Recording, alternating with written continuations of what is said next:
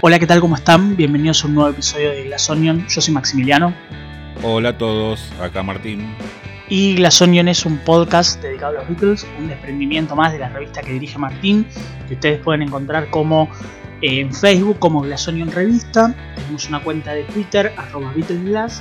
Y si quieren enterarse de nuevos capítulos, suscribir o seguir en cualquiera de las aplicaciones en las cuales estamos, Spotify, Google, eh, Apple Podcast, cualquiera de ellas. Bien, dicho esto, lo, de siempre, el, episodio de hoy es el primero de dos dedicados a una especie de anuario 2020 que vamos a realizar. Eh, básicamente lo que vamos a hacer es cubrir todo lo que hayan realizado tanto los Beatles o ellos como solistas durante este año que bueno, todos sabemos que es un año bastante particular y difícil. Eh, obviamente este primer, este primer episodio no va a ser sobre otra cosa que no sea el lanzamiento 2020, el disco que nadie esperaba, el disco que probablemente no, nos, nos obligó a, a, ponernos muy contentos sobre acá en Argentina el final de la cuarentena o bueno, este final de año, que es McCartney 3. Eh, nadie esperaba un disco nuevo de Paul. Claro, es una, una, sorpresa agradable ¿no? dentro de, todo lo malo que se está viviendo. Eh, y, bueno, también viene a cerrar eh, nuestro primer año acá ¿no? en, en, haciendo este podcast. Y, bueno, es, es, como un resumen de todo lo que vamos a hacer. Eh, un poco analizar este disco y, también mirar hacia atrás y ver todo lo que pasó en este año en, en, materia Beatles, como vos bien decís. Exactamente. Eh, a ver, vamos a, vamos a empezar allá a meternos en, en, el disco. Tenemos algunas cosas, varias cosas que hablar sobre él porque... Nada, es, es McCartney 3. O sea, no viene, viene ya con una carga muy importante de nombre.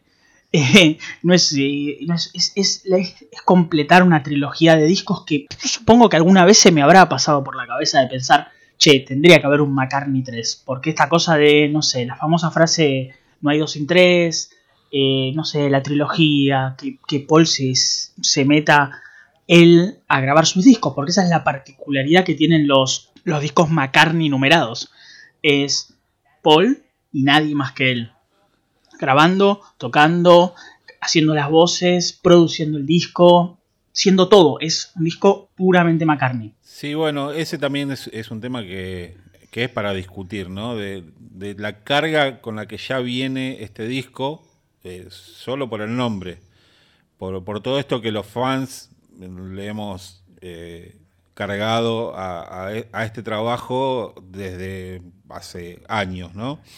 Porque pensándolo fríamente, cuando salió McCartney, bueno, era su primer disco, llevaba su nombre, nada muy extraño a, lo que lo que cualquier artista haría, ¿no? Hay, cientos de discos homónimos. Eh, ya McCartney 2 ya sentaba ahí un precedente. Y, y, bueno, siempre esos discos estuvieron asociados con, con di diferentes momentos muchos de ellos de ruptura. Eh, y la particularidad fue que, eran en comienzos de década, ¿no? en, décadas, números redondos, digamos, 70, 80, y se esperaba para el 90 este famoso McCartney 3, que bueno, no, no pasó. Eh, y bueno. Lo esperamos los 90, lo esperamos los 2000 y lo esperamos los 2010, y nunca pasó. Es como. Tendríamos que haber tenido ya unos 5. Claro, pero bueno, es, es eso, ¿no? De, de decir. Eh, cómo tomamos este disco con toda esta carga que ya tiene desde antes.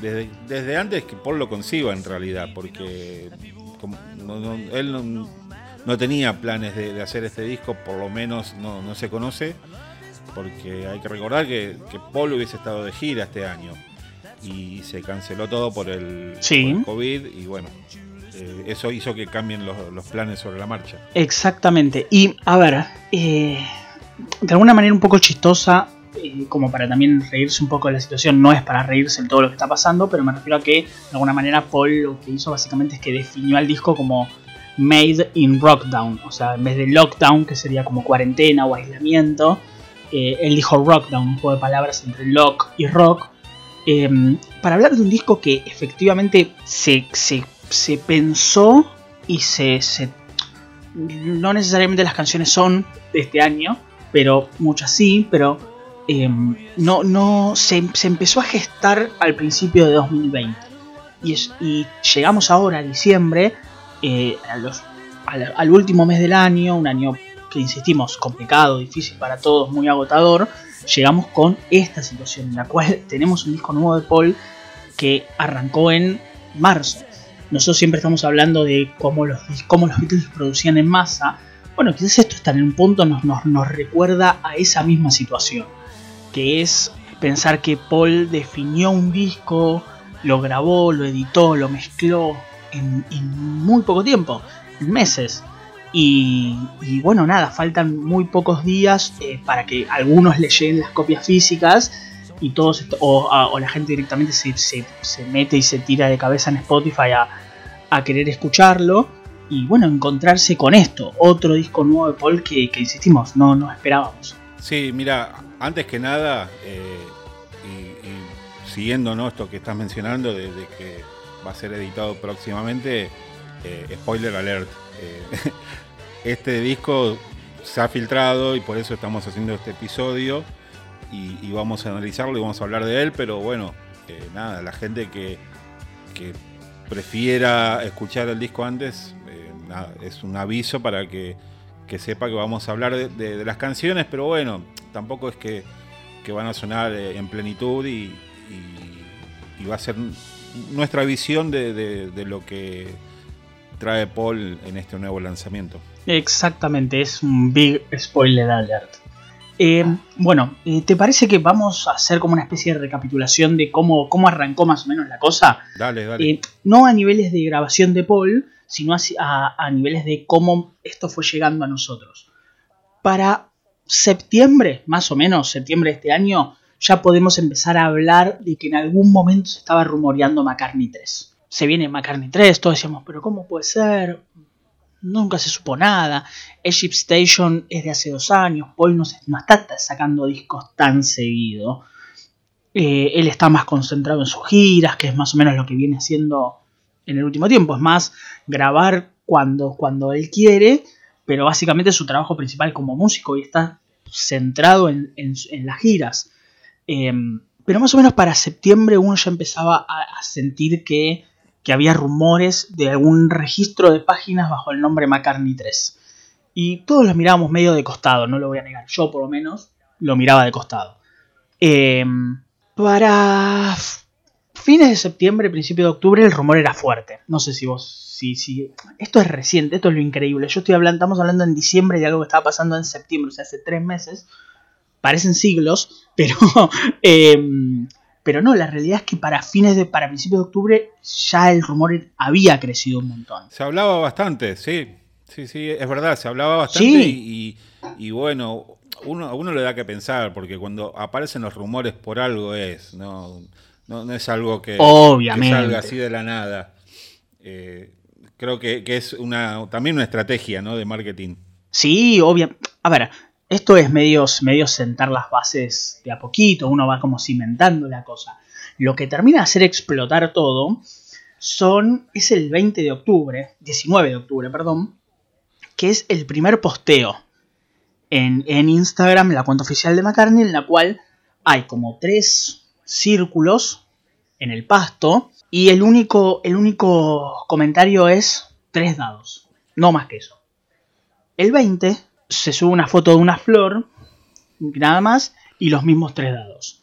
Ya todos decíamos, se viene McCartney 3. Los tres dados dan el número 1, dijimos, listo, esto es McCartney 3, ya está.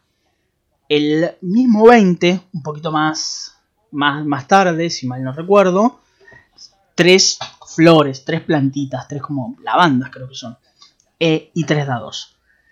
Tres fotos, tres dados, las tres tenían más o menos marcado en el centro, se veían tres cosas, tres pétalos muy marcados, los tres círculos en el pasto y las tres, em, las tres flores. Listo, McCartney 3 está entre nosotros. No esperábamos lo que iba a pasar después con algunos, ese mismo día, si mal no recuerdo, algunos periodistas recibieron y algunas, algunas eh, sí, algunos periodistas recibieron una bolsita que tenía tres dados en los cuales en las caras solamente había el número 3 o el nombre McCartney con una letra, con una, con una tipografía muy especial. 21 de octubre es la confirmación oficial del lanzamiento del disco, o sea, de la que del disco. Em, un posteo en Twitter, por ejemplo, en este caso, que decía McCartney 3, eh, el del nuevo álbum, Out, eh, o sea, que salía fecha de lanzamiento diciembre 11. Eh, ahora vamos a explicar un poco más porque por alguna razón particular esta fecha no va a ser como tal, no va a ser tal. y bueno, venía acompañado obviamente después con un con una ¿cómo se llama? con un release, una, notificación de prensa, una gaceta, como se dice acá, no sé si está bien, pero básicamente explicaba que cumpliendo 50 años del lanzamiento de McCartney 1 y 30 años, 40 eh, años, perdón, del lanzamiento de McCartney 2, eh, salía McCartney 3, creado en esto que nosotros, que, el mismo Paul o la gente que trabaja con Paul llamó Rockdown, y que, eh, que nada, que era un disco que Paul grabó durante la cuarentena en su estudio, todo tocado por él, compuesto por él, producido por él y mezclado por él. Eh, esta fue como una especie... y que se explicaba que la, versión digital, las versiones en CD, en LP y en un montón de otras cosas más iban a salir para el 11 de diciembre. Sí, eh, fue toda una, sucesión de, de, noticias y de pequeños detalles que, que, bueno, nos hicieron ir dándonos cuenta que esta vez venía en serio. Y parece ser que, el dado es el, símbolo ¿no? que, acompaña a este disco, porque de hecho cuando se conoció la portada quedó ratificado, ¿no? Es, ese dado con, los tres puntos eh, y solo el nombre McCartney arriba. Solamente el nombre McCartney, exacto. Una portada que, que, yo recuerdo que para el 20 de octubre medio que se había filtrado, que había como alguna foto no en buena calidad de la portada y como que todo el mundo dijo esto, espero que no sea esto. Termino siendo esto, me parece que ahora, ahora nos acostumbramos. A mí siempre, no digo que me gustó o que me sigue gustando, pero me parece que está bien, no, está mal. Pero me parece que os recuerdo, no, no recuerdo, leí mucha gente no muy conforme con, la, con, la, con, el, con la tapa, con el arte de, principal del disco. Puede parecer simple, pero no, no me parece mal. Me parece que estuvo bien acompañado desde la parte marketing digital. Sí, bueno, es algo que viene haciendo, ¿no? Paul, eh, me acuerdo de New, por ejemplo, que fue también una portada muy simple, pero muy inteligente, que con tres grupos de barras eh, formaban eh, la, palabra New, ¿no? Y, bueno, ahora también viene como por ese lado, de, la simpleza que, que, dice mucho. Sí, exactamente. Lo que te parece que voy a hacer una. Voy a leer. A ver. Eh McCartney fue como de a poco empezando a dejar algunas pistas por ahí. Para octubre no había nada dicho, pero básicamente podemos empezar a saber que Paul estaba de, vacaciones y que cuando arrancó el tema de la cuarentena, del, tema de quedarse cada uno en su casa, él se fue a Inglaterra para pasar tiempo con su hija Mary y los hijos de Mary en una, en una granja que tienen ellos. Eh, obviamente, a ver, esto es, Paul McCartney, es un, adicto al trabajo, un workaholic. Eh, y no, no iba a dejar de querer hacer cosas. Eh, vamos a ver qué, qué, qué, después, que después del lanzamiento, qué otras pistas nos van a dar cuando, no sé, cuando veamos la etapa de créditos, ese tipo de cosas. Y veamos quizás en qué estudio se grabó o cómo se grabó y cómo se trabajó el tema. Pero básicamente él, una de las cosas que se habló en el diario, en el diario de Sun para el 20 de octubre fue que Paul estaba totalmente solo, sin productor y sin ingeniero de sonido, sola mientras realizaba este disco. Y lo que marcaban principalmente era que, al igual que McCartney 1 y McCartney 2, el disco se estaba haciendo solamente por Paul y eso, y eso era lo que a todos nosotros nos generaba como esta especie de ansiedad más grande de entender que, bueno, nada, era, era, era real, McCartney 3 era real y se estaba trabajando bajo los mismos estándares que McCartney 1 y 2, pero unos 50 y 40 años después. Eh, mira, yo lo que quisiera aclarar un poco también es, es que a mí me parece que este es el disco donde McCartney está absolutamente solo, porque en los anteriores había una mínima participación de Linda. Eh, Linda hacía sus aportes vocales o Linda se ríe alguna cosa así. Linda se ríe en The Lovely Lynn. ya con eso alcanza. sí, pero bueno, este sí es McCartney solo. De hecho, él ha eh, eh, trabajado en solitario en otros discos, como Chaos and Creation, por ejemplo, que no, estoy seguro si todo el disco lo tocó solo, pero la mayoría. Y el 90% eh, sí. Sí. Y después, bueno, los otros trabajos más experimentales que hizo, como con el seudónimo de Fireman también.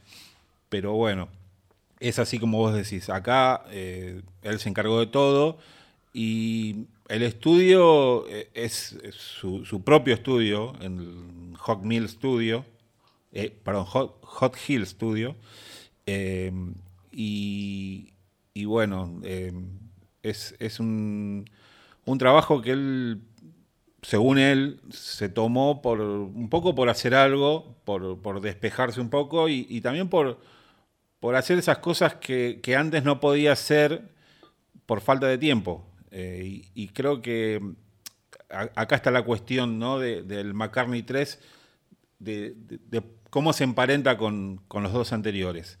Eh, estos discos tuvieron su origen en, momentos donde Paul disponía de tiempo.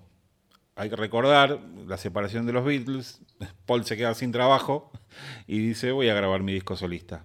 Y pasó lo mismo 10 años después cuando Wins eh, llegó a su fin y ahora por bueno, causas evidentes disponía de muchísimo más tiempo y, se puso a trabajar en, canciones que ya tenía por ahí dando vueltas y otras que fueron surgiendo, muchas eh, a causa de, todo esto que estamos viviendo. Sí, básicamente lo que Paul dijo en una especie de entrevista con eh, Loud, and, Quiet fue que básicamente lo que dijo fue que de alguna manera fue eh, no fue intencional. Él tenía que ir al estudio a hacer algunas cosas relacionadas con una con, canciones o con música que estaba realizando para un corto animado y ese trabajo fue como que de a poco fue como empezó a él a sentarse y empezar a pensar, bueno, che, tengo esto, tengo aquello, tengo lo otro, eh, puedo armar con todo esto?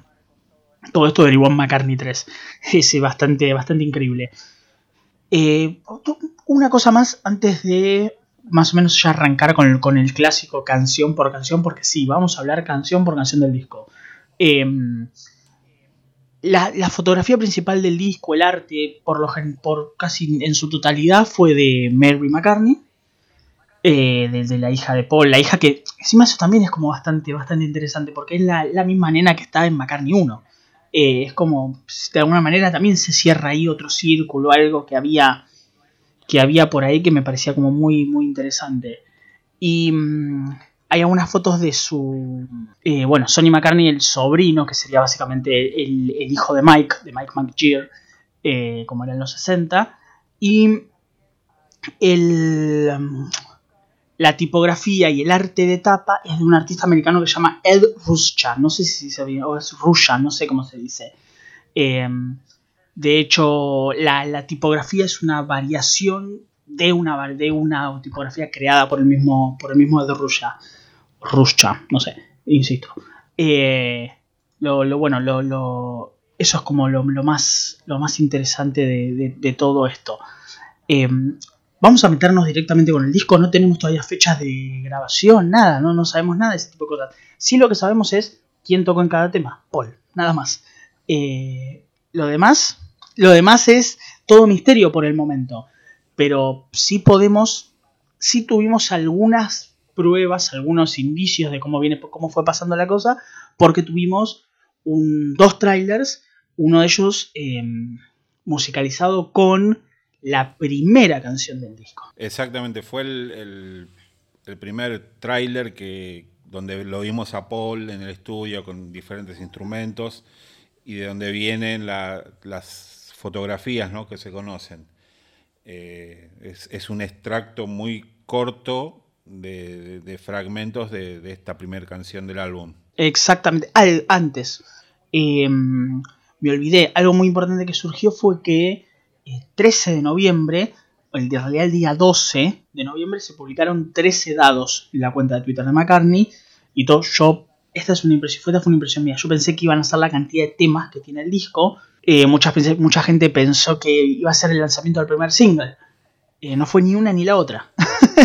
fue algo bastante más raro, o por lo menos, no más raro, pero sí, sí fue algo distinto a lo, que, a lo que tradicionalmente podríamos haber esperado, que es que se lanzó una edición especial de Rolling Stone, en la cual la tapa era eh, Paul y Taylor Swift, porque de alguna manera los, los juntaban en una idea de músicos que lanzaron discos durante la cuarentena en proceso de cuarentena.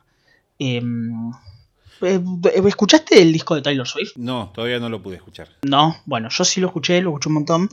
es un gran disco, es un discazo. Eh, es de los mejores del año, en serio. No, no yo ya lo, ya lo venía escuchando previo a la entrevista porque, bueno, a, mí me, gusta lo que es lo que ella hace y, y a Paul también. O sea, y si lees la entrevista o si encontrás algunas cosas, ellos ya han tenido la oportunidad de tocar antes en fiestas y en ese tipo de lugares, me parece que hay como una especie de, de, respeto mutuo eh, y bastante, me parece que hay como una especie de, cariño mutuo que, está bueno. Porque al fin y al cabo también Paul es una persona muy inteligente y sabe que tiene que acercar a los Beatles a generaciones, a generaciones nuevas. Él es básicamente la llama que mantiene viva. Eh, es un un tipo que, que, que, básicamente difunde la palabra. es un predicador. Exactamente. Vamos a arrancar con el disco. La primera es la que estábamos hablando con el trailer, es Long Tailed Winterbird. Sí, es, es un instrumental. Eh, que bueno, que. O casi instrumental. Sí, sí, al estilo Flying, ¿no? Un, instrumental con voces. Algo así. Eh, que bueno, a mí me, remite mucho al, McCartney 1. Muchísimo. No tanto, en, no tanto en su forma ni en el estilo, pero sí en, el hecho de que sea un instrumental y, bueno, nada, todas esas cosas que, va metiendo así como muy experimentales. No solamente eh, experimentales, sino que además eh, instrumental, experimental, acústico, por sobre todas las cosas. Eh, algo que es como un sello McCartney 1, el pensar en el acústico como un, como un lugar donde, donde estar ahí. Eh, me parece que, que a Paul se le dan bien este, este, tipo, de, este tipo de cosas. Eh, pero, y eso es una opinión personal, es un poquito larga. Sí, a mí, a mí me pasa lo mismo y y es como vos decís, ¿no? Paul siempre se manejó bien con este tipo de cosas, con, los temas acústicos, que, ya lo vamos a ver más adelante, eh, con los instrumentales, pero a mí me da la impresión de que es, más que nada un, juego, es un, poner a grabar y, no sé, hacer lo que salga. No me parece que esté muy elaborado y, de hecho no hay una melodía en sí. no un pequeño riff de, guitarra que se va repitiendo, mucha, mucha cosa rítmica. Eh, y, y, sí, es como decís, es, un poco largo. Es un poco larga. Y, a ver, no estamos diciendo en este lugar que sea una mala canción, porque de hecho escuchamos el disco varias veces y yo creo que el inicio fue creciendo un poco en mí la primera canción, pero es una estamos hablando de una canción que dura más de 5 minutos y que de alguna manera eh, se vuelve un poco monótona. Me parece que es una que, que si que si no durara lo que dura eh, estamos hablando de una de una estamos hablando distinto de la canción. Me parece que lo, repetitiva que es y la extensión que tiene genera esa disonancia que a veces puede puede afectar. Ahora uno le escucha y escucha esos punteos de guitarra acústica que arrancan y esas voces de McCartney que son como un falso instrumental, como venimos diciendo, y uno ya se, se transporta a ese lugar donde uno no entiende de dónde viene esta canción. Pero nunca se puede olvidar que cuando la canción pega una segunda vuelta, porque lo hace, y sentís que está de más. Eh, es que no aporta nada nuevo con, con las repeticiones porque si bien ahora estamos criticando esto, ¿no? De, la duración y de la repetición, más adelante vamos a ver que hay canciones que son repetitivas pero que sí aportan. Y acá me parece que no, se da esto. Eh, no. Es una, instrumentación bastante eh, pobre en el sentido de cantidad de, instrumentos. Y, claro, son pocos elementos como para llevar adelante una, yo no diría una canción, a mí se me hace más como una pista, eh, no sé, instrumental, pero en el sentido por ahí del cine, ¿no? De, crear ambientes y, de, rellenar, pero no tanto como una canción propiamente dicha. Sí, puede ser. No lo había pensado de esa manera, pero me llama mucho la atención eh, que esto es como algo que me parece que vamos a también ver en el disco. Me parece que Paul siempre fue muy inteligente en cuándo terminar sus canciones. Y acá es como llamativo que no sea tan inteligente. Está bien. Me parece que, más que nunca, y creo que va a pasar en el disco, Paul se sentó a hacer lo que, lo que tenía ganas. Y, y si le gustaba como estaba, no pensaba en otra cosa, la dejaba. Y te digo más, eh, cuando salió este tráiler, ¿no? que, que se notaba que, que eran fragmentos de, esta canción, a mí me, entusiasmó. Muchísimo. Decía, claro, pensaba, bueno, si esto es lo que me está mostrando, cuando escuche todo, eh, no sé, puede ser grandioso. Sí, y además. En realidad me mostró todo en ese trailer. Sí, te mostró todo casi. Y además, que me llama la atención. Nada, la canción además tiene algo que, me pareció como un gesto McCartney como Paul va a tocar todos los instrumentos, me parece que cuando, cuando Paul se siente en los instrumentos uno se da cuenta eh, la forma de tocar la batería de esa manera, viste que Paul tiene esa manera de recorrer los, los elementos de la batería, que siempre lo hizo. Eh, sí, sí, se nota mucho cuando, cuando está en la batería. Se nota muchísimo porque él tiene... los ritmos que mete y todo, sí. sí él, él, tiene unas maneras muy... No sé si muy particular, él tiene un estilo muy definido de tocar la batería. Es un, golpe muy, muy característico de él, que además siempre lo acompaña con el recorrido a través de, los elementos, sean los toms, sean lo que sea, él siempre está tocando, él siempre, él siempre se está moviendo alrededor de, los elementos de la batería y lo hace en esta canción. Entonces, como bueno, hay como un poquito de McCartney por todos lados.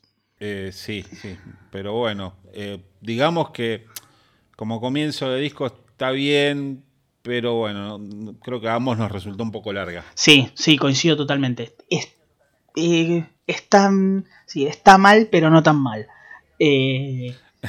Como se dice por ahí. Como se dice por ahí. La segunda canción es Find My Way. Y bueno, y acá ya entramos en otro terreno. Eh, no sé a vos, a mí me parece punto altísimo del disco. Primer punto alto del disco. Sabes que yo tengo una opinión un poco diferente. no, ¿en serio? Sí, sí, sí, sí. ¿Por qué? Eh, porque primero que la, la, melodía o la ausencia de melodía... Es terrible, eso sí es terrible. No, me parece como medio intrascendente la melodía. Lo que pasa otra que... cosa que me hizo ruido es, ese falsete que para mí es innecesario. Bueno, eh, eso puede ser, pero lo que pasa es que, no, no, te da una sensación que, que, tipo como que es muy Beatle a veces muy Beatle. Eh, Sabes que no me pego para ese lado. Eh. A mí eh, esos recortes, esos recortes que parecen cintas al revés, ¿no te parecieron Beatle? Bueno. Esos efectos. claro, la cuestión esta de la, de la experimentación por ahí sí, pero llevado a un terreno distinto. hay, hay unos sonidos que, esto sí me llamó la atención y que ahora estamos especulando porque no tenemos toda la data, pero los arreglos principales son sonidos de trompeta. Sí. ¿Será Paul tocando la trompeta? Paul toca la trompeta. Recordemos que al comienzo del, aislamiento hubo un, especial donde Paul apareció invitado tocando la trompeta en When the Saints Go Marching In. Sí. Era la, la, única canción que había aprendido a tocar en trompeta cuando tenía 14 años. Eh, y, eso me, me, recordó, ¿no? Y, bueno, me dio como una cierta esperanza de que haya sido él y que por fin quede plasmado en un disco al Paul trompetista. A Paul trompetista. Em, sí, a ver, eh, a mí me gustó mucho la para mí, en serio, es uno de los puntos más altos de la, de la, de la del disco. Paul dijo en... Em, eh, que fue una de las primeras canciones que escribió al comienzo de la, cuarentena, cuando todavía la situación era como todavía más aterradora que, ahora, donde ya, bueno, nada, la gente está un poco más, como que se fue acostumbrando a la situación y ya los hábitos que había al principio ya como que, o por lo menos me pasa a mí, los hábitos que yo tomaba, que tomé al principio como muy llamativos, ahora son parte de mi vida. Y él dice, tuvimos la sensación de que otros miedos como enfermedades tipo el SARS o la gripe aviar eh, no, no, no, no, llegaron de, esta manera a todo el mundo. Y esto sí, entonces fue como que mm, esto fue una de las primeras como inspiraciones para que, para que empezara a, solucionar. Porque de hecho la canción dice que Find My Way, I know my, I know my left from right, o sea, puedo encontrar mi, eh, puedo encontrar mi camino, conozco mi izquierda y mi derecha, es tipo como conozco los dos lados. Em, y como que de alguna manera va, él lo va a encontrar. Es como una especie de. de, de algo que va para, va para el lado de, de. bueno, nada. Vamos a ver cómo avanzamos con esto. ¿Qué, qué, qué está pasando? Sí, él, se ofrece como apoyo, ¿no? Porque eh, él, extrañamente esta canción que, que uno la escucha y, es como muy para arriba, eh, tiene una no letra tiene la un, poco más, claro, es, como más oscura, ¿no? Y él, él dice que, que, bueno, que, que, estos días, ¿no? Que se están viviendo, de, que a uno lo superan y que, bueno, que él, quiere estar ahí para, para dar una mano. Eh, eh, me parece que, que, acá ya encontramos el primer rastro de, la, actualidad, ¿no? De, todo lo que estamos viviendo. Sí, totalmente, totalmente. Pensé, en serio pensé que, iba a ser más de tu agrado. A mí me gusta mucho. Em, no, no, no es que me disguste, pero bueno, eh, la, cuestión melódica como que esperaba más y, creo que es algo eh, bastante eh, repetitivo en, todo el disco, ¿no? Eso te iba a decir, me porque. Faltan, Me faltan esas melodías de McCartney. Eso, eso te iba a decir. Si, si ya en dos canciones notamos esta falta, eh, que a veces parece ser que hay como una falta melódica típica de McCartney, eh, no, no, sé qué nos va a deparar para las próximas canciones del disco. igual de alguna manera esta tercera canción que vino ahora que se llama Pretty Boys un poco vuelve al sendero, o por lo menos lo transita un poco más en terrenos conocidos para McCartney. Eh, sí, sí, porque bueno, por la estructura misma, ¿no? es el clásico tema de, guitarra acústica arpegiado. Exactamente. Que, pensándolo un poco a mí me recuerda a, Little Willow de, de Flaming Pie. Eh, bueno, sí. El arreglo acústico. No, la, canción en sí, ¿no? Pero la forma de arpegiar. Esta es un poco más rápida.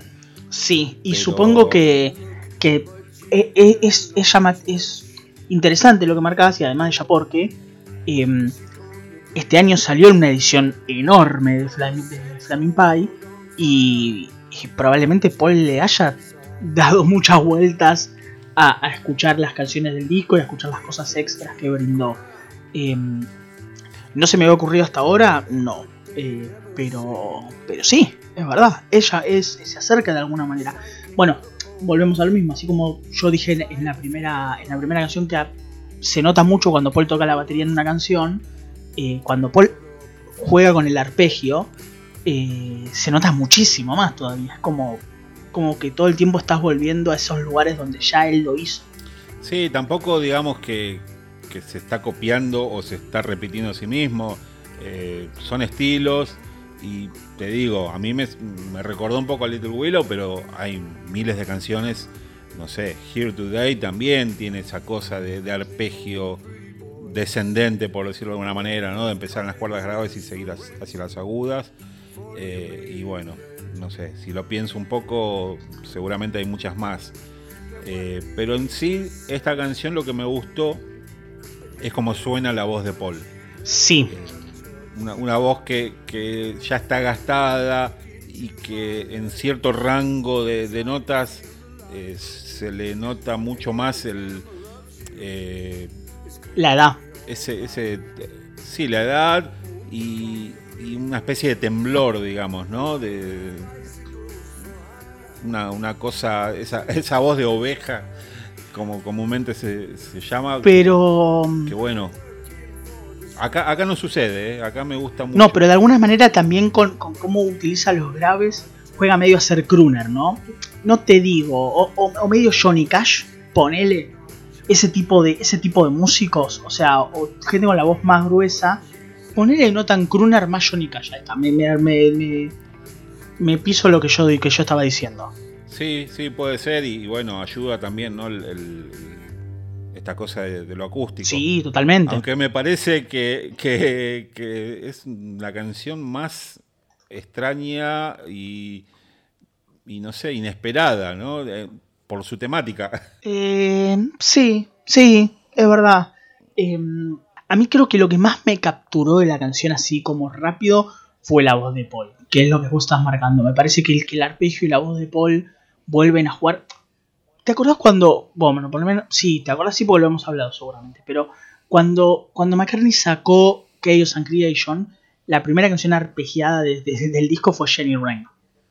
Y la voz de Paul se notaba muy ahí fue cuando nos dimos cuenta Paul está cambiando la voz. Pasaron 15 años de Jenny Wren, la voz de Paul volvió a cambiar. Eh, y, bueno, a mí me, recordó a eso, me, trajo a ese, a ese momento. Sentí que, mm, que otra vez hay otro Paul vocal. Eh, más allá de que creo que acá sus falencias están más disimuladas.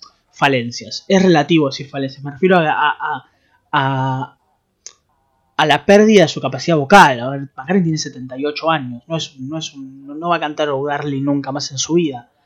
Eh, me refiero a, cómo él modificó su forma de cantar y cómo su voz se fue acomodando. Me parece que acá está más disimulado que en Jenny Wren, donde es un poco más crudo, pero que va por ese camino.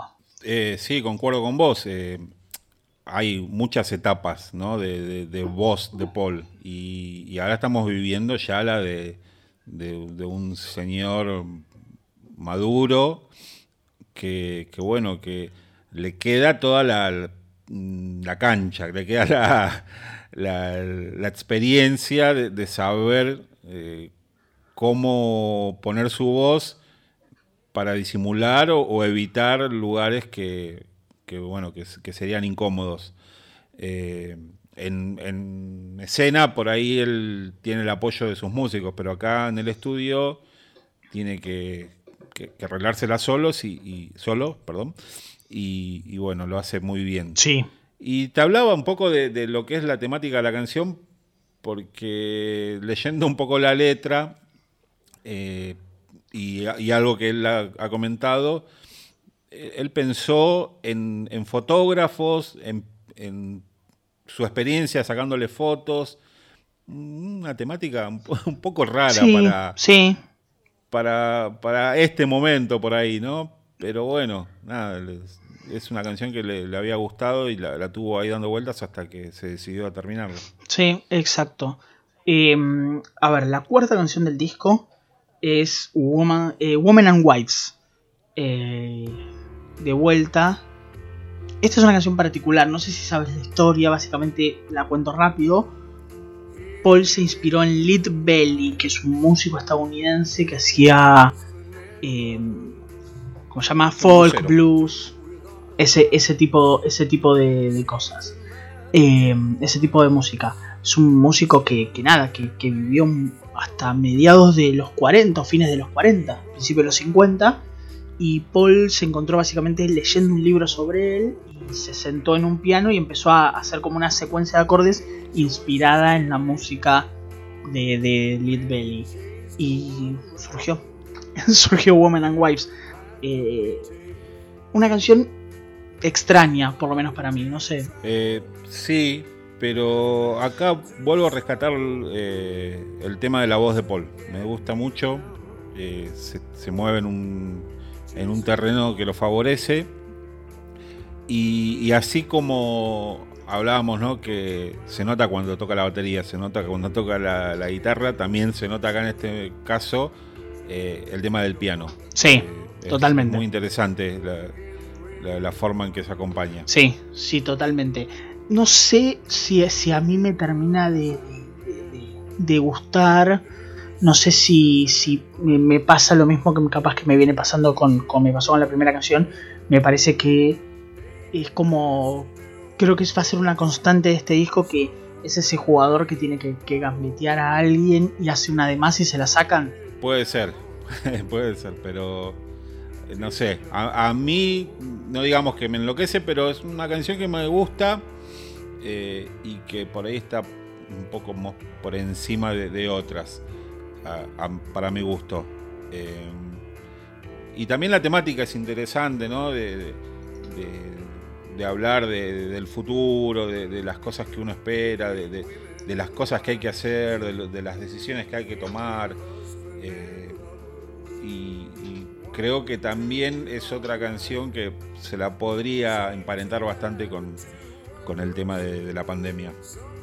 Sí, sí, de alguna manera sí, pero... Em, sí, sí, la verdad que sí, sí. No iba a decir algo más, pero la verdad que ya no, no, sería sería recorrer básicamente lo, mismo que ya estábamos hablando. Siento que sí, que a veces me parece que es un poco más larga de lo que debería. Y, puede ser, puede ser. A mí lo que, lo que me resultó también interesante es que es una canción sin guitarras. Bueno, sí, es cierto. Así como hay canciones de, solo, guitarras. acá, acá no tienen guitarras. No, me parece que esto... Es, no, uno no, se pone a pensar el, lo difícil que es lo, difícil que es grabar un disco. Lo difícil que es grabar un disco. Lo difícil que es grabar un disco solo. Eh, alguien que tiene que ir todo el tiempo a, a, grabar algo, hacer una base, de esa base ponerse los auriculares, ir a tocar la guitarra, desde ir a hacer, bueno, ir a tocar el bajo, primero el bajo la guitarra. Me refiero a que cómo, cómo, uno se va desplazando por los instrumentos para, para, para mostrar eh, para grabar, para grabar esto. Y sí, es verdad, es una canción que no tiene guitarra. No, Paul tiene la, capacidad de sobra, ¿no? De, moverse por muchísimos instrumentos, como ya lo sabemos y lo hemos visto miles de veces en vivo. Eh, pero bueno, sin que haya una preproducción al menos, que mm, tengo entendido que acá no la hubo, eh, se hace más difícil, ¿no? Porque cada, cada canción, cada arreglo, cada mm, pequeña parte tiene que estar en la cabeza de, uno y, uno la tiene que ir plasmando después en, lo que es la grabación. Y bueno, a veces lo que uno imagina no, no termina saliendo exactamente igual. Eh, entonces, cada pequeña parte, cada arreglo, cada eh, cosa que uno imagina para una canción, después la tiene que plasmar En, lo que es la grabación y, no siempre queda igual. Eh, entonces, bueno, ahí está la dificultad de, trabajar solo, ah, más allá de, lo que una banda significa, ¿no? Del intercambio de ideas y, de, toda esta cuestión de, cosas fortuitas y azarosas que salen de, tocar con alguien. Pero bueno, eh, esta es una ocasión especial y, y McCartney decidió hacerlo así y está más que bien. Sí, sí, sí, sí, coincido. Em, a ver, vamos a seguir. La próxima canción es la número 5 y se llama Laboratory Lil. Laboratory Lil. Em, primer rock and roll puro. La primera canción de guitarras realmente canción de guitarras. La canción, digamos, más simple, más directa y más, eh, más rockera.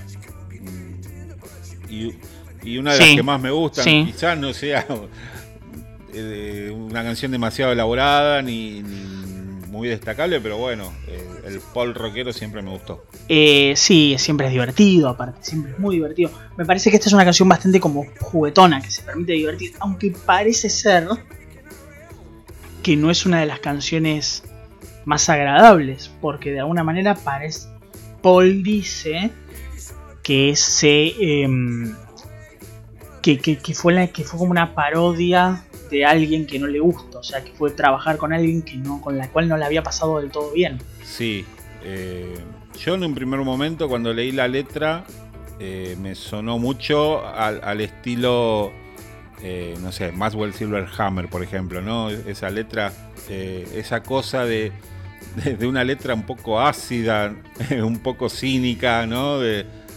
recordemos esa canción que era así como un ritmo muy alegre, muy infantil y hablaba sobre un asesino en serie.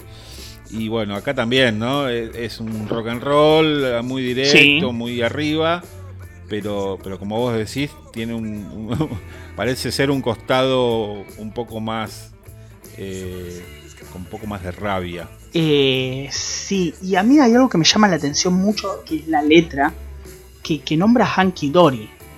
Eh, es un disco de Bowie, eso, o sea, yo entiendo que es como una referencia que, probablemente eh, yo no termino de entender que funciona la palabra Hanky Dory dentro de la canción todavía, pero que me llama la atención. Yo al principio pensé, she, she, she says it's Hanky Dory, pero no terminaba como de entender.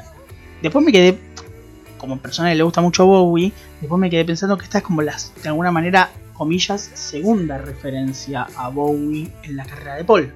Eh, Porque la primera es Jet. Sí, yo no, no, no había captado esa, esa, referencia que decís. Eh, claro, she say, she, dice She Say It's Honky Dory. Honky Dory es un disco 71, 72 de Bowie, más o menos. Eh, es el disco que tiene Changes. Eh, entonces es como, no sé, me llamó la atención y por eso digo que, que de alguna manera me, me resulta raro. ¿Por qué? Porque eh, es la segunda referencia a Paul, la primera Jet, cuando él dice I thought the Major wasn't a lady, o sea, pensé que el Major por Major Tom de Space Oddity era una mujer. Eh, y acá lo vuelve a nombrar, es como raro, y estamos hablando de una canción en la cual no... Paul le está diciendo que fue una persona con la cual fue difícil de trabajar, entonces como... Sí, bueno, quizás eh, la expresión eh, tenga algún significado que nosotros por ahí Quizás no, tenga nada que ver. Eh, realmente, ¿no? Eh, y yo cuando, cuando leía, ¿no? De, que decía que era alguien que parecía agradable, pero que en realidad eh, quería un Bentley, ¿no? Que es, que es un, auto. Sí, viste, me empecé a pensar, ¿será Heather Mills? después cuando leí que hablaba de, de, alguien que parecía amigable y que lo traicionó, y pensé en, Michael Jackson, obviamente. También. Pero, pero parece ser que no, que, es alguien más, alguien que no, quizás no sea tan conocido. Y, bueno, nada, Paul dijo que, de cualquier manera no va a decir de quién está hablando, así que bueno. No, no, no. Tenemos que quedarnos con la canción. a mí Creo que está buenísima. Me recuerda mucho a, ese Queen, a ese Queen, perdón, fallido. A ese eh, Wins a ese Wins, vamos, toma dos. No, no, no, no importa, déjalo, déjalo, Queen, no pasa nada. Eh, no, a, ese Wins rockero, ¿no? De, de, de, de los comienzos. Eh, sí. así, muy, muy, muy poderosas. ¿Puede ser tipo a lo Medicine Jar, ponele? Claro, claro, por, ese lado. Y, y la presunción que tengo yo eh, es que de, volver a las giras en lo inmediato, creo que esta va a ser una de las canciones que va a tocar en vivo. Seguro, seguro, no tengas ninguna duda. Sí, no tengas ninguna duda. Eh, a mí me gusta mucho, me gustan mucho los coros, los coros que gritan el título de la canción, eh, me gustan mucho. Muy, muy, muy de cancha esos, esos Sí, sí, sí, son como, son como cosas para tipo como para gritar a, levantando el puño. Me, me gustan mucho. Em, lo que viene ahora es algo especial, distinto, digámoslo. Es una canción de 8 minutos y medio. Em, una de las canciones más largas de la vida de McCartney. Y es eh, Deep Deep Feeling. Una, una de esas que, que, que, que su sola presencia justifica el disco. Quizás no por ser la mejor del disco, o sí, no lo sé, lo vamos a discutir después pero me parece que es como medio un evento, ¿no? Esta es como la canción que parte al medio al disco. Eh, yo creo que sí. Em, escuché algunas críticas un poco negativas, pero eh, a mí me gusta mucho. Em, me gusta esta cosa experimental de, Paul, de ir jugando con, con los climas, con, con ir haciendo pequeñas variaciones y llevándote a un lugar distinto. Eh, la producción es muy buena, eh, todo suena realmente bien. Sí, es cierto. Y bueno, me, parece que, que, Paul acá se la jugó y, para mí estuvo bien. sí, sí, sí. A mí lo que, lo que más llamativo, lo que la, cosa más llamativa que me genera la canción es que es una canción larga, son 8 minutos y medio, es muy largo, dura más que el show, por decirlo de una manera. Eh, pero no aburre. Y me parece que tiene con esa cosa que tanto le gusta a Paul de meter como muchas canciones adentro de una canción. La letra no va para muchos lados más allá de que es una canción de amor acerca de perder a alguien. Em, pero me parece que lo que más llamativo y lo que Paul más lo, más lo divierte o más le gustó de la canción es eso, es el tema de la cantidad de cambios, la cantidad de cosas que están por ahí desperdigadas entre esos 8 minutos que, que me parece que, lo terminan de, convencer. O sea, que hay una entrevista en la cual Paul básicamente lo que dice fue que Mary le dijo, bueno, ¿qué hiciste hoy? Le mostró la canción y él se sentó varias veces a querer cortar la canción porque le parecía demasiado. Y en un momento dijo, no, ¿para qué la voy a cortar? cortar? Me gusta como está. Así me gusta como está. La dejó. Bueno, este es uno de esos casos donde eh, él tuvo una idea, la, grabó, la, estuvo trabajando un poco, pero que en, otra situación eh, quizás no hubiese salido adelante. Eh, Coincido. Era, era algo que tenía ahí y, dijo, bueno, lo voy a trabajar un poco más. Y, fue jugando, ¿no? para trazar un paralelo, porque siempre pasa esto, ¿no? De que buscamos referencias aunque no tenga nada que ver, se me ocurre pensar ahora en You Know My Name, por ejemplo, ¿no? Que fue un, tema que los Beatles fueron elaborando de a poco, que un día hacían una cosa, otro día hacían otra. Sí. un día, digo, a lo largo de los años, a lo largo de tres años, hasta que, bueno, quedó lo que quedó. Eh, y acá eh, me da esa sensación, ¿no? De que Paul agarró el tema, después lo, lo retomó, dijo, a ver si hago esto diferente. Eh, porque si le prestas atención, es bastante repetitiva, pero en este caso para bien, no como. Eh, sí, no como el. Sí, sí. y, bueno, acá eh, juega con eso, ¿no? Como te decía, con los climas. Es como un, estilo ambient, si se lo puede denominar así, ¿no? No es, una, no, es un mal concepto para nada. Con esas voces procesadas, esos efectos, ¿no? Que, hay, como muchas capas de voz también. Hay como mucha capa de voz, ¿viste? Como que son como dos o tres voces ahí sonando. Eh. Me parece que Paul vocalmente está como también en un buen nivel, o sea, es inteligente en cómo, cómo sumarle esas capas de voz para que todo, esta, todo esto que está pasando no se lo coma. Y me parece llamativo. Creo que de todas las entrevistas que hemos leído de Paul sobre este disco, creo que de ninguna canción está más orgulloso que de esta. Claro, porque justamente rescata eso, ¿no? De que eh, hizo todo, todo esto, todas estas variaciones, todos estos climas, y, como vos decís, en un momento dijo, bueno, tengo que cortarlo porque es muy largo. Y terminó diciendo, no, lo voy a sacar así. Eh, una decisión para nada comercial. Eh, no, para nada. que bueno, McCartney creo que mm, tiene espalda suficiente para darse estos gustos. Obvio, eh, sí, sí, sí. Y me parece que la canción, la letra de la canción funciona. Eh, teoría, ya, rápida. La, letra de la canción funciona como esos estados de ánimos en los cuales se refleja la canción. La canción habla sobre perder a alguien. Me parece que la, la, letra puede transitarse. Eh, Paul básicamente canta la misma letra durante las variaciones de ritmo, más o menos. Eh, me parece que puedes trazar como esa idea de cómo alguien transita la pérdida de alguien emocionalmente con los ritmos de la música y cómo utiliza la letra de la canción para ir canalizándose adentro de eso, tipo como no sé, cuando la canción se pone un poco más melódica, cantar lo mismo como una especie de, vamos a poner comillas, eh, sentirse mal o estar en un ánimo malo y otro en uno más tipo como más eufórico cuando bueno nada hay más enojo. Me parece que es como de alguna manera el estado anímico de la letra se va amoldando al estado anímico de la música.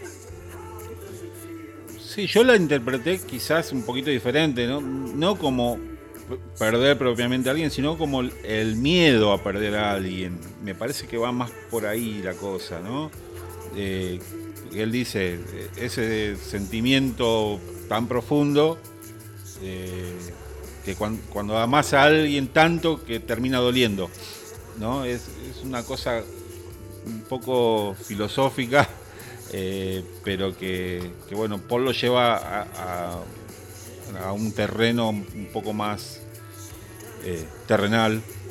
Sí. Vale, la, redundancia. Sí. Eh, y, eso que decís vos también me remite nuevamente a los Beatles con I Want You She's So Heavy, ¿no? Esa cosa de letra minimalista y, de, ponerle eh, la intención según cómo vaya la canción. Sí, puede ser, es cierto. A mí me recordó, perdón, vos, vos, lo llevaste a lugares mucho más, más serios. De alguna manera a mí me recordó mucho a Bannon de Ron, porque yo pensaba en cómo le gusta a Paul meter pequeños segmentos en sus canciones. Toda la vida le gusta. Eh, y va a pasar, va a pasar de nuevo. Eh, pero, pero sí, son... A ver, es la marca de, Paul. Eh, sí. Otra cosa que, que me gustaría destacar es el, comienzo mismo, eh, ese ritmo de toms, ¿no? que, es como muy, muy minimalista y, ahí como que se va construyendo la canción y, bueno, todos estos climas por los que va pasando es otra forma ¿no? de, remitir a, la experiencia COVID-19, ¿no? De, bueno, sí, es cierto, es cierto. Todos los humores que fuimos pasando todos, absolutamente todos. Es cierto, sí, es, muy, muy cierto lo que planteas. Em, es uno de los puntos altos del disco, eh, sin dudas. Sí, para mí sí. Y, otra cosa que no me quiero olvidar es ese falso final, cuando parece que ya se termina, y vuelve con la acústica. O sea, deja de lado toda la cosa más eh, experimental o un poco más, más loca para volver solo con la, guitarra acústica y vuelve con, todas las partes y repetidas y una sobre otras. Eh, es como, como una coda que, que, resume todo lo que venía pasando antes. Sí, sí, es, es eh, como mínimo, si no, les, si no gusta la canción, no te notes indiferente. Me parece que eso es como algo que, no, no va a pasar. Primero por la extensión misma de la canción. Pero es lo interesante es que la primera canción del disco, eh, uno, uno, encuentra lo monótono en esa canción del disco y encuentra cómo, sentís que, se repite un poco de más. Y, acá la canción se repite, claramente se repite. Y, no está pasando. Me parece que, que la parte vocal de Paul ayuda mucho. Me parece que, que la, la, la, parte armónica, la, melodía, van todas muy bien armadas. Por eso me parece que Paul se siente tan orgulloso de esto. Es como, como que de alguna manera él encontró en esta canción. Por eso la canción también está ubicada como está en el disco. Es como probablemente sea el fin de la cara A o no. Pero es como que de alguna manera va todo funcionando yo siento que, Deep Deep Feeling es la que termina pivotando una primera parte de un disco con una segunda. No sé por qué me generó esa sensación todas las veces que escuché el disco. Es como vos decís, eh, no aburre la canción, por más repetitiva que sea. En absoluto. A, mí, a mí me pasó eso, de, no decir, bueno, ya está y paso a lo siguiente. jamás me pasó y, creo que ahí está eh, un poco la ganancia de este tema sí, coincido totalmente. No va, no va a ser histórico ni, popular, pero bueno, dentro de, lo que es este álbum, eh, a mí me parece uno de los puntos más altos. Sí, coincido. Coincido totalmente. La próxima canción, que ya no me acuerdo cuál es, la sexta, séptima, eh, la séptima, es Sliding. Eh, otro rock and roll llamativo, ¿no? Muchas canciones juntas que van muy, muy pegadas. Es muy variado este disco, eh, con, estilos muy, muy distintos. Y acá vuelve el rock, pero un poco más pesado, eh, con un ritmo un poco más, eh, no tan convencional ni, tan derecho ni tan obvio, sino con un poco más trabado, que, eso me, me, gusta mucho, ¿no? Como la batería va, parecería que va por un lado y el riff de guitarra va por otro, pero se combinan a la perfección. Es como medio, como que está ahí metida medio como álbum blanco, ¿no? De alguna manera. Yo pensé, yo pensé que viste que Helter Skelter es como una especie de, tobogán. Exacto, sí, sí. Y sliding es lo que uno hace cuando se sube un Helter Skelter.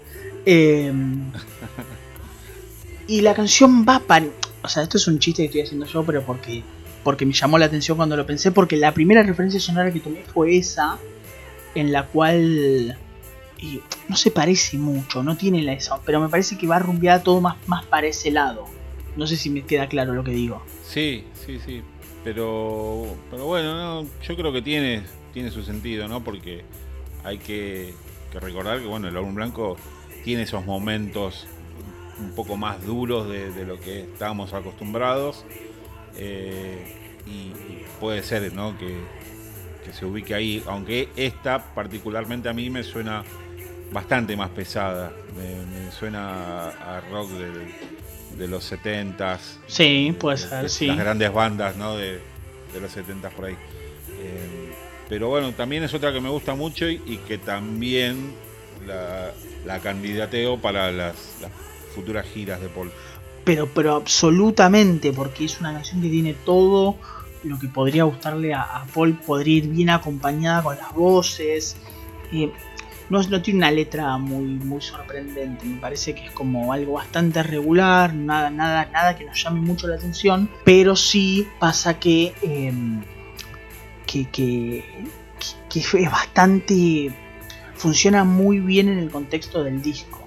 Eso es lo que pasa, funciona muy bien en cómo se va armando. Sí, otra cosa que a mí me, gustó o, o que considero que sería bueno rescatar es que recordemos al, Paul joven, al Paul adolescente que, se destacaba por su imitación de Little Richard, que la explotó con los Beatles, ¿no? con, canciones como bueno, justamente Long Tall Sally de, Little Richard, o, She's a Woman, o I'm Down.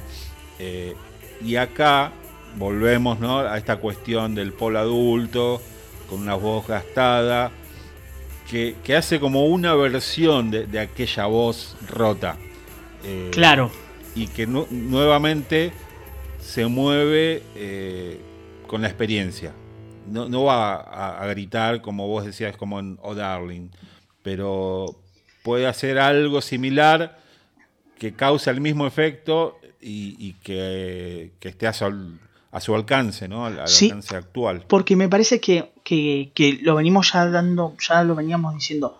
Eh, como la voz de Paul fue cambiando, él fue como agarrando esas, como vos decís, esas mañas, esa experiencia de entender qué es lo que puede hacer acá y qué es lo que no puede hacer. Y Sliding es una de las que más funciona en ese sentido. Porque mm, casi que no tengo dudas que el McCartney hace 30 años, 40 años, la hubiese gritado esta canción. Claro, el McCartney de, Ram, por ejemplo. La hubiese gritado. Las cuerdas vocales, sí. Claro, claro, eh, obviamente. Y, Claro. E, este es el, jugador veterano que, juega parado y, mueve la pelota mientras el corre. Una cosa así. Claro, pero lo interesante acá es que es como sin gritar, sin hacer mucho alarde vocal. Y el, efecto es el mismo, es, perfecto, se produce ese mismo efecto caótico en la voz. Sí, sí, es, es, la experiencia, es lo que decimos siempre, ¿no? Sí. Quizás al joven Paul eh, yo notaba como que simulaba eh, estar esforzándose para cantar eh, Long Tall Sally. ponía esa voz rota, pero que no le costaba nada. Ahora es, otra etapa de la vida y, bueno, tiene que, apelar a, todos los trucos aprendidos en una carrera tremenda. Sí, obviamente, obviamente. La octava canción del disco es The Kiss Venus. Eh, es otra de esas de arpegio que, a mí me recuerdan mucho a aquellos and Creation. Y recuerda a gran parte de la discografía de Paul, ¿no? Porque. Que están desperdigadas por toda la discografía de Paul este tipo de canciones. Podés como ir juntando y haciendo un disco. pero bueno, lo, lo, que tiene de particular esta canción es que prácticamente toda la canción es él y su guitarra. Sí. Eh, es, es, algo que él viene haciendo, si lo pensamos, desde Yesterday. Y, bueno, bueno, me parece que es un sello, es un sello macabro.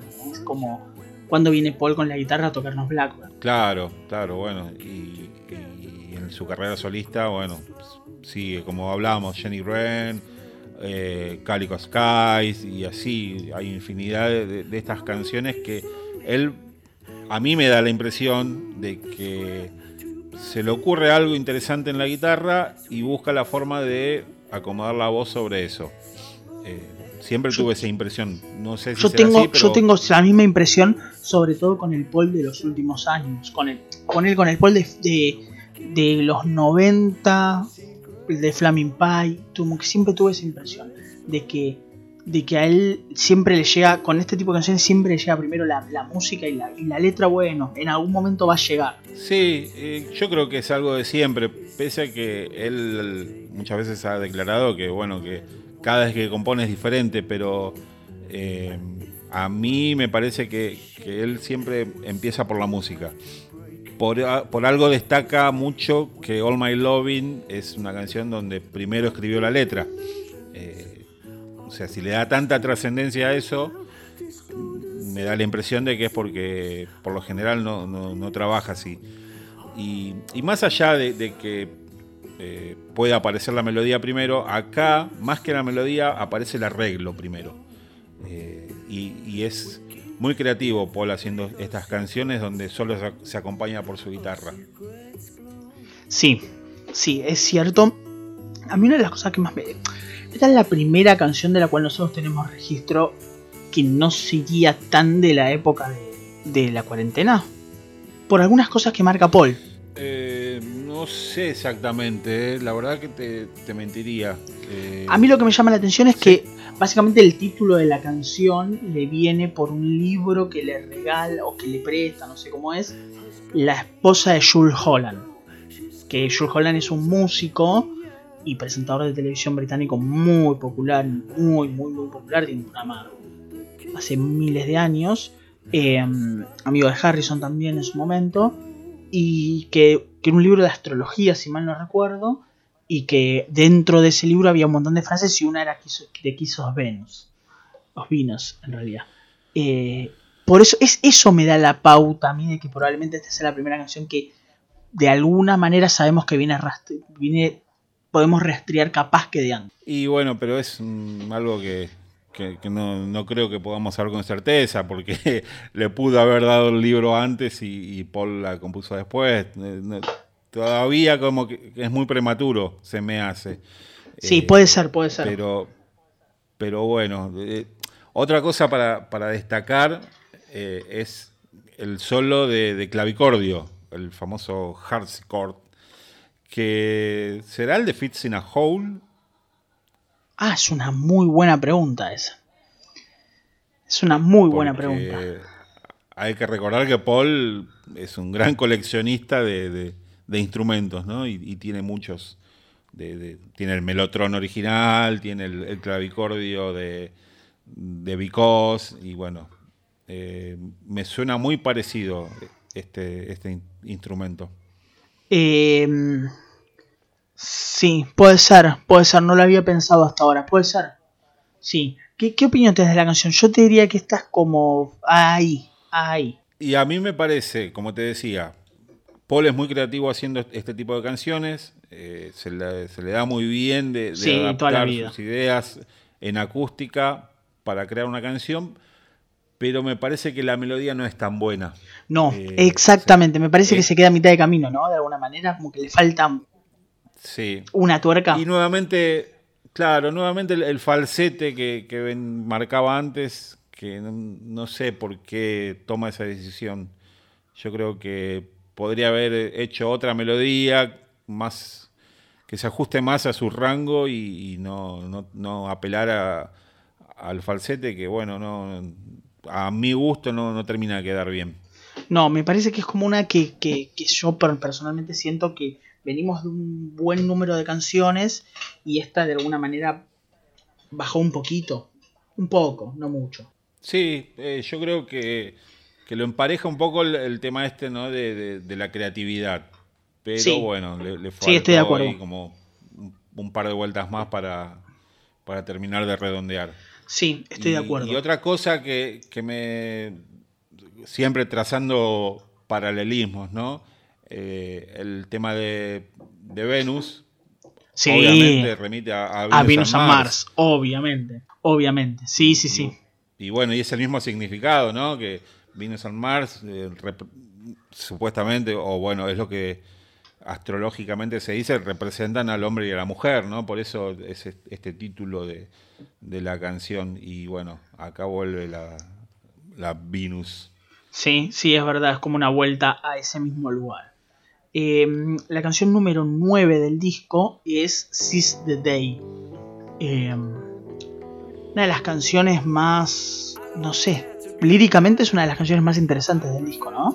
Me parece que es como la primera eh, que, a mí por lo menos me llamó mucho la atención. The Old, Ways Fade Away, There Will Be No More Sun, o sea, como, eh, hay como hay como un montón de cosas que, son llamativas. There will, o sea, no habrá más sol, los viejos caminos van a desaparecer. Eh, es como llamativo. Es, eh, es, extraño y, bueno, se da esta cosa, ¿no? De, de la letra un poco oscura con una canción que es, como más brillosa. A mí me suena muy británica en, la estructura. Sí, re. Eh, me remite un poco a Queenie Eye, la, canción de Paul de, de New, por, esos cortes, esa cosa. No, llega, no llega al nivel británico de English Tea, pero está camino ahí. No, pero bueno, tiene esa cosa medio marchosa, ¿no? De, sí. Nada, y, y mucho el, acá noté mucho en la, voz de Paul, en la forma de cantar, que, eh, eh, el, acento british, ¿no? Creo que se marca mucho más, que se marca mucho más.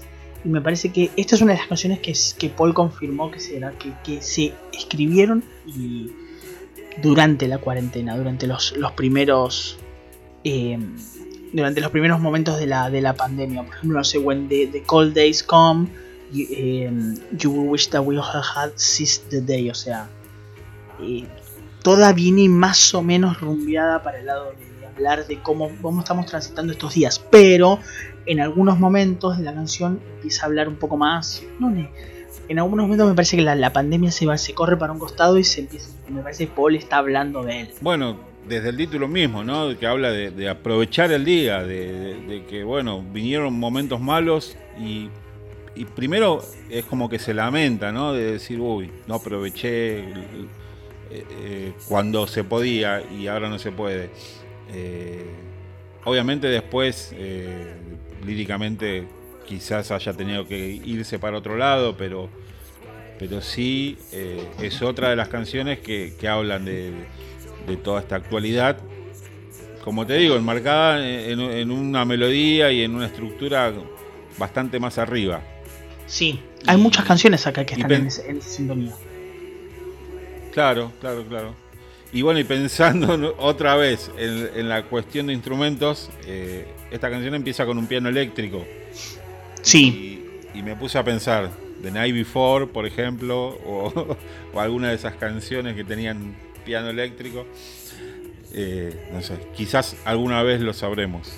Sí, en algún momento quizás nos, nos, podemos dar cuenta. Em, está bien, si y no sé si nos vamos a volver locos, pero está bien es correcta. Y a mí me gusta más que otras, eh, te diría. ¿Sí? Por esta cuestión de, la letra, de que, bueno, que, es un pol bastante reflexivo y, esta cosa de, la estructura, de cómo está armada la canción y, del estilo. ¿Te gusta? Ah, eh, porque vos sos más que yo de, la onda más tipo las canciones británicas, que suenan a británico. Eh, no, destaco eso, me, suena a eso. No, no por eso es que me gusta más, pero eh, me parece que de, esta última camada de canciones de, final de disco es por ahí, a mi gusto, la que más se destaca. Bueno, y, y la que sigue, voy a, voy a prejuzgar, la que sigue creo que es la que menos te gusta, que es Deep Down. Eh, exactamente. Después de, tres- Sabía, después de sabía. 13 episodios, Sabía, nos lo estamos sabía. conociendo bastante. lo sabía. Eh, eh, y bueno, eh, lo en- lo en- a mí me gusta. a mí me gusta, pero porque en ese sentido nosotros eh, nos diferenciamos. Me- eh, el- la, Paul no, acá no toca la batería, es una, es una máquina que está tocando la batería. Y suena como un Paul más modernoso, ponele, que, que más, menos Beatle, menos Paul. Suena medio new. Puede ser. Sí, aunque empieza con un órgano muy, muy clásico. O sea, Sí, estaba utilizando instrumentos eh, viejos, por decir de alguna manera, para intentar crear un, clima, sí, ba- bastante más moderno y más, eh, no sé, eh, jugar un poco con eso de, los climas que, que había hecho en, Deep Deep Feeling. Pero acá no, no, me convence. Eh, a mí sí me gusta porque me gusta mucho esa esa cadencia, ese estilo de canción. En general me gusta. Como media, mm, comillas, soulera, media ahí, por ese lado. Trabajando mucho con, el- con la base. Y, Puede ser, sí. eh, y me gusta, si eso sí. si esa es la intención, cu- cumple. Sí, sí, exactamente. A mí, Eh, a mí me, me- pero- me gusta bastante. No sé si líricamente me, me- enloqueció. Me parece que es bastante repetitiva. También es Sí, un poquito larga. Eso, eso es lo que te iba a decir. También es un me parece que, que es larga y no, no ofrece nada. Eh, No, eso o sea, sí. no ofrece nada diferente. Eso sí, eso es cierto. Coincido con vos porque es cierto. Eh, no, no se termina de. de ¿Cómo llaman? Eh, no, no se termina de cerrar. Es como que me parece que la canción otra vez, como nos pasó con la primera canción y con alguna otra más de acá del disco, es que en algún momento la eh, tiene que cortar y no da la sensación de querer hacerlo. Es como que se estira innecesariamente. Dicho esto, a mí me gusta, me sigue gustando. Mira, otra cosa que a mí me pareció por lo menos curioso eh, es que lo que suena como una sección de, de vientos, de bronces, eh, para mí son sintetizadores. ¿no? Obviamente Sí, no- son Paul sintetizadores. no va a tocar. Claro, para mí lo son. Claro. Y, y se me hace raro porque. Volvemos a McCartney 2. no- sí, sí, pero bueno, ahí estaba un poco más justificado por la época, ¿no? De, de- de experimentar con ese tipo de, de sonidos. Pero más acá en el tiempo, Paul no muy raramente toca sintetizadores. No lo recuerdo, de hecho. Eh, Eh, si lo pensamos no, en vivo, no, no toca mucho él toca el piano. Jamás en su vida. Me parece que los 80 fue No, un no. momento. Es- ese. Paul tendría que haber hecho autotune, decís. Ahora. Eh, y a mí me, me asustó un poquito en, en la primera canción, ¿no? En, en Long Tail. Ahí Eh, para mí. Ha- puede ser que haya habido ahí un poco. No sé si llega a ser autotune. Para mí son unas armonizaciones un poco raras, pero por suerte lo usó para a modo de efecto y no como un recurso a lo Cher. Eh, puede ser, ¿eh? No sé, yo digo porque más allá del chiste, digamos, como Paul usó mucho acústica en, lo- en McCartney 1, usó mucho sintetizador en McCartney 2, el, el signo de estos tiempos siempre se achaca que es el autotune. Entonces, capaz que Paul lo usó. Puede llegar a haberlo hecho en, el primer, sí, en pero- el primer tema. Pero acá estos sintetizadores, eh, o sea, es, es como muy poquito, muy escueto lo que hace. No- no- ni siquiera llega a ser una referencia a, a McCartney 2. No, no, no, no, pero están. Y que, y que no. Claro, no. no. Es, eso me, me sonó como muy raro. Pero bueno. eh, en sí la canción, como te decía, me parece un poco larga, un poco repetitiva. Es un poco y- larga, sí. Y, y a, di- a diferencia de Deep Deep Feeling, no, no, no va explorando nuevos lugares. Se queda donde está. Claro, claro, claro, entiendo. A mí me gusta, pero sí coincido que es un poco más larga, es un poco larga además. En eso sí estoy de acuerdo con vos. Queda una canción o dos, no sé cómo sería. Porque ponele que una canción en realidad. Sí, Es una canción. Eh, es Winterbird con When Winter Comes. Y acá tenemos sí. Winterbird, que es una sección de la primera canción, muy breve, que se junta con Winter Comes otra de las clásicas McCartney, él y una guitarra acústica. Otra más. Son muchas para este disco también, ¿eh? Eh sí, sí. Eh, pero bueno, creo que, que, ya venía un poco implícito en, esta, en esta referencia, sobre todo al McCartney 1, ¿no? Sí. Eh, y a, esta cosa que él siempre habló, ¿no? De, qué caracterizaba a ese disco y él hablaba familia, hogar, calidez, que, siempre fueron las palabras que él utilizó para McCartney 1. Y, creo que acá, por, por esta cuestión de, encierro, se da de nuevo. Wintercoms, podemos confirmar que esta sí eh, eh, eh, esta sí es la, la, tenemos la confirmación exacta que esta es una de las que arranca en la época de 90 y principio de los 90. Claro.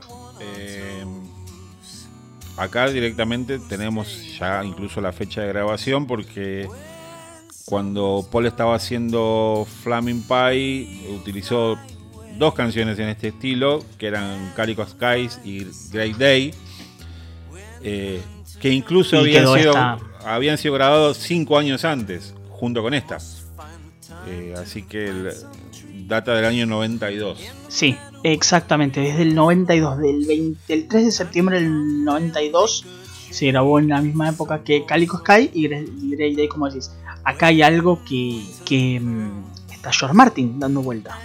Claro, bueno, en, ese momento Paul... Lo cual es algo bastante simpático. Claro, Paul, Paul lo invitó a producir, que bueno, producir entre comillas, porque eh, todas las canciones eran Paul y su guitarra, o sea que mucho trabajo no tenía, pero bueno, digamos que simbólicamente eh, George Martin coprodujo estas canciones y, bueno, es un, lindo gesto de tenerlo al gran George eh, sí. este disco. Y la letra, que incluso grababa en los 90, ya rememoraba los 70. Toda la parte que habla de, de, fixed defense, o sea, eh, las rejas, el acre, eh, hablar de tierra, de, verduras, todo eso es como te, centra directamente en el McCartney de McCartney 1, Ram Wildlife, por lo pronto. Y, la melodía también, eh, la estructura de la canción, eh, a mí me suena mucho al periodo Muchísimo. por ejemplo. Eh, que, otra vez se da esto, ¿no? Del, Paul con su guitarra acústica y, nada más. y acá obviamente por haber sido grabada en, el año 92, es otra la voz de Paul y, se nota muchísimo el, contraste, ¿no? Totalmente distinta, se nota muchísimo, sí. Con esto termina el disco, que, que es una buena canción, es correcta. No sé si es un lindo cierre de disco, pero está bien, es una canción correcta me parece que si la comparas con Grey Date y Calico Skies, y un poco pierde. Y bueno, por algo fue dejada de lado, ¿no? Por algo quedó fuera. por algo quedó fuera. Sí, obviamente. Y otra cosa que no me quiero olvidar, eh, que con ese fragmento de, de, Winterbird se da esto que hablábamos antes, ¿no? del Paul retomando, eh, repitiendo cosas como, como hizo en Van on the Run, como hizo en Venus on Mars. Exacto. De, de, tomar fragmentos y, volver y... Y volver a ese lugar. Qué bueno, que ya viene de, de, Abbey Road, ¿no? De You Never Give Me Your Money, por ejemplo. que a él siempre le gustó, toda, toda su vida le volvió como, le gustó como esa cosa de, incluso, no sé, más, más, más drástico, más terrible, el, el reprise de Sgt. Peppers. Claro, claro. Bueno, pero... O sea, siempre le gustó, antes de terminar sus discos, volver a ese lugar.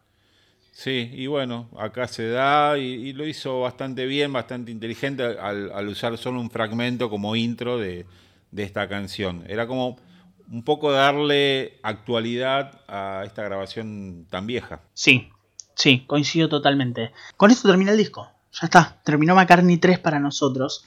Eh, antes de arrancar con las miles de ediciones que tiene el disco, porque me parece muy interesante cómo se, cómo se está promocionando el disco de ese lado, eh, opiniones, sensaciones. Y mira, volvemos al, comienzo, ¿no? De, la carga extra que tiene este disco solo por el título, ¿no? Porque todos esperamos toda la vida a McCartney 3 y bueno, eh, iba a ser difícil eh, estar a la altura. Es un disco que a, mí me costó un poco al, comienzo es, más, en la primera escucha dije, ¿qué es esto? Eh, Coincido totalmente. Fue creciendo eh, y muchas canciones me parece que, están bien, están considerando la situación, están muy bien armadas, otras no tanto.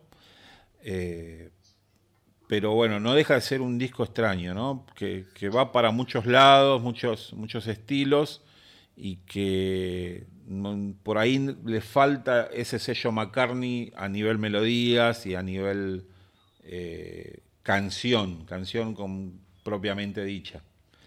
Pero bueno, esa es mi impresión por ahora, porque llevo muy poco tiempo escuchándolo, como todos. Esto, claro, esto es una escucha temprana, rápida. O sea, lo que nosotros quisimos hacer es escuchar el disco unas cuantas veces y familiarizarnos con él, pero no dejar que el, disco crezca. Uno tiene esa sensación de siempre de que lo escucha, capaz que le gusta al principio, capaz que no, pero después de a poco empieza a crecer y a entender cómo viene más o menos la idea.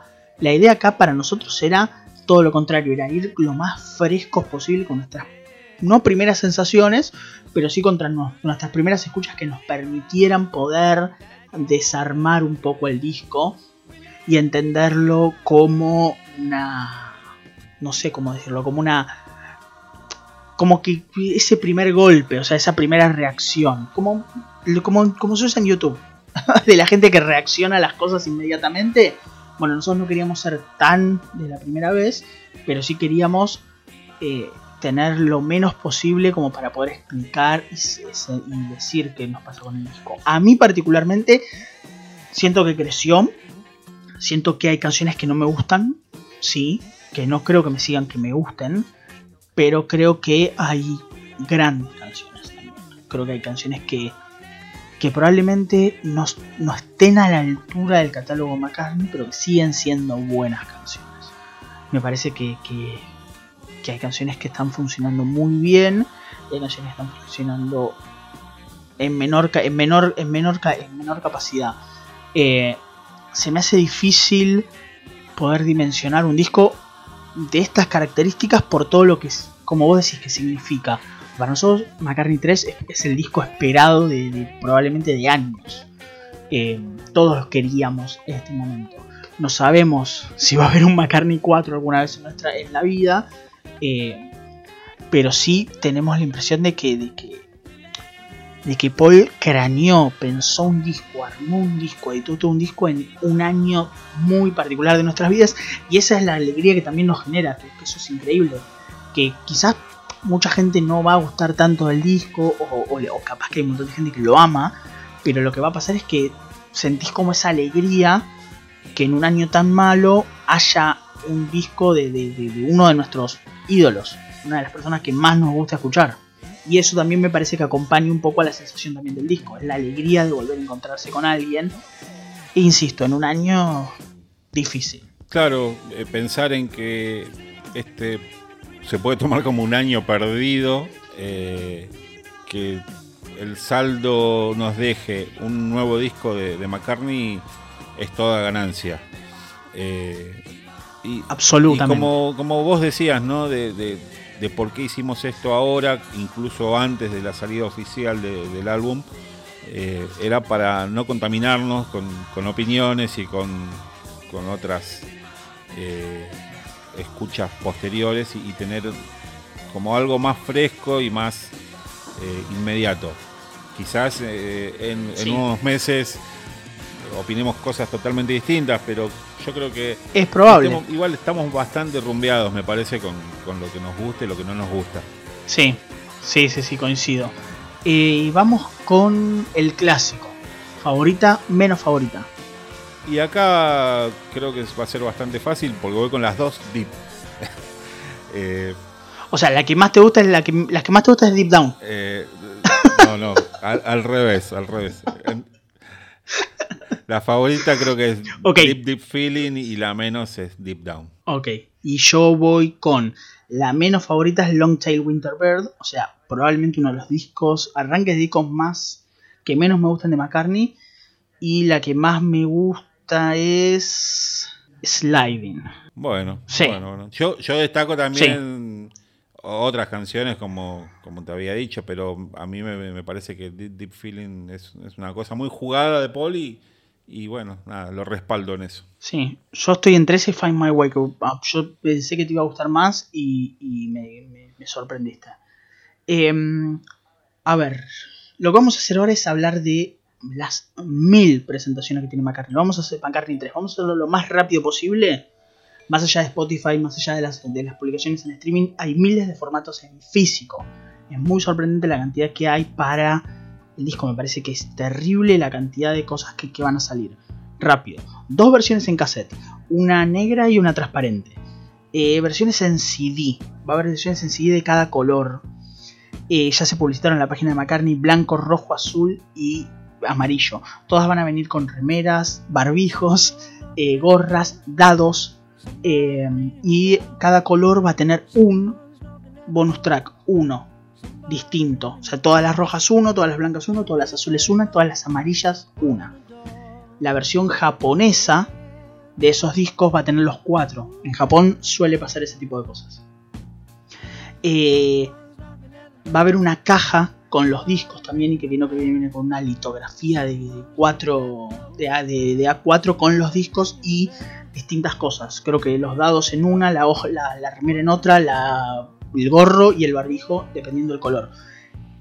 Cada color, o sea, en la edición CD, cada color del CD no va a tener el CD, pero el dado va a ser de otro color. Em, versiones en vinilo, millones. Eh, bueno, millones no, pero son varias. Edición McCartney Online del store oficial de McCartney roja. Edición Thurman Records eh, con nuevo logo y eh, con numeradas al 3333. Del, del 1 al 3333. La versión blanca de vinilo, eh, la de, que solamente va a ser para Europa, para Estados Unidos y Europa. La versión de Spotify, de vinilo, que va a ser en, claro, transparente. O sea, tenemos dos versiones rojas, una blanca, una transparente. Versión rosa para Newbery Comics Versions, 1500, copias.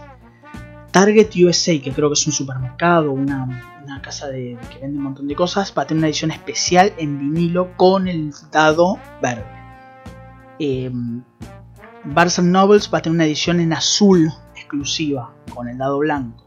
Y eh, You Discover Music va a tener una versión en vinilo eh, naranja que eso son, esas son 1, 2, 3, 4, 5, 6, 7 y 8 versiones distintas en vinilo.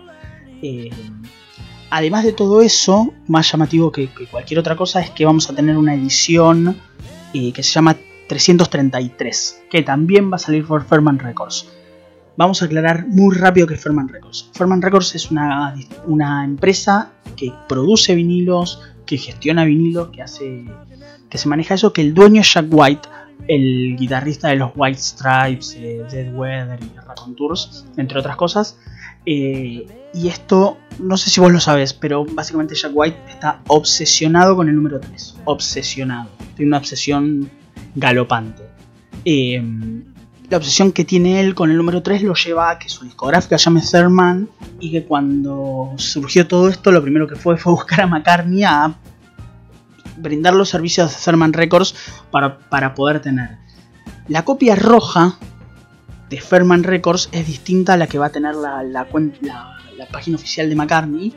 Eh, va a venir con el logo de Thurman y la edición 333 es básicamente 333 copias de un vinilo amarillo que va a tener el círculo central del vinilo más dos semicírculos de cada lado. Eh, solamente, insisto, 333 copias eh, usadas con copias de 33 vinilos reciclados de McCartney 1 y McCartney 2 que se hacen en la Presin, o sea, en la, empresa que, hace, que los hace de, de White. Eh, es bastante. todo esto ya está, casi todo está agotado, de hecho. Eh, sobre todo las ediciones colores de, de, Records ya están agotadas. Y la versión roja del mismo store de McCartney también. Eh, como mucho, ¿no? Como muy, todo muy anticipado, como mucha eh, ansiedad de, variedades y cosas para generar un poco de, también de esta exclusividad. Eh, sí, es llamativo y bueno, nada. Pensaba comprarme todas, pero ahora me das la mala noticia que está agotado. Eh, así que no creo que pueda. También hay versión negra, vinilo negra. También está la versión vinilo negra. Eh, bueno, vos ya sabes, a mí me está esperando una copia blanca, que es lo, máximo que se va a poder conseguir. pero bueno, nada, es una satisfacción enorme poder terminar el año, el año tan duro con, con, McCartney, con McCartney 3 que no va a salir el 11 de diciembre como siempre se habló, sino que va a salir el 18 por cuestiones de producción. No sabemos bien a qué está legado esto, pero el 18 de diciembre si ustedes entran a cualquier plataforma de streaming van a poder encontrar el disco ahí. Bueno, regalo de Navidad más que nunca, ¿no? Exactamente. Em, terminamos por acá. Terminamos. Terminamos un capítulo largo. estamos muy contentos de hacer esto, de, de nuestro primer disco que, nada, que nada, que sale en el momento. Para nosotros es como bastante divertido hacer esto y, teníamos muchas ganas de hacerlo. esperamos que disfruten un montón de McCartney 3. Me parece que, lo van a disfrutar, que les va a gustar. Eh, a nosotros nos gusta, con nuestras reservas, pero nos sigue gustando, nos sigue pareciendo que es un disco sólido, que hay que entender toda la situación en la cual se generó, se armó y que bueno, nada. 2020 fue un año que nos castigó a todos, pero una cosa bien nos va a dejar que es un disco nuevo de Paul.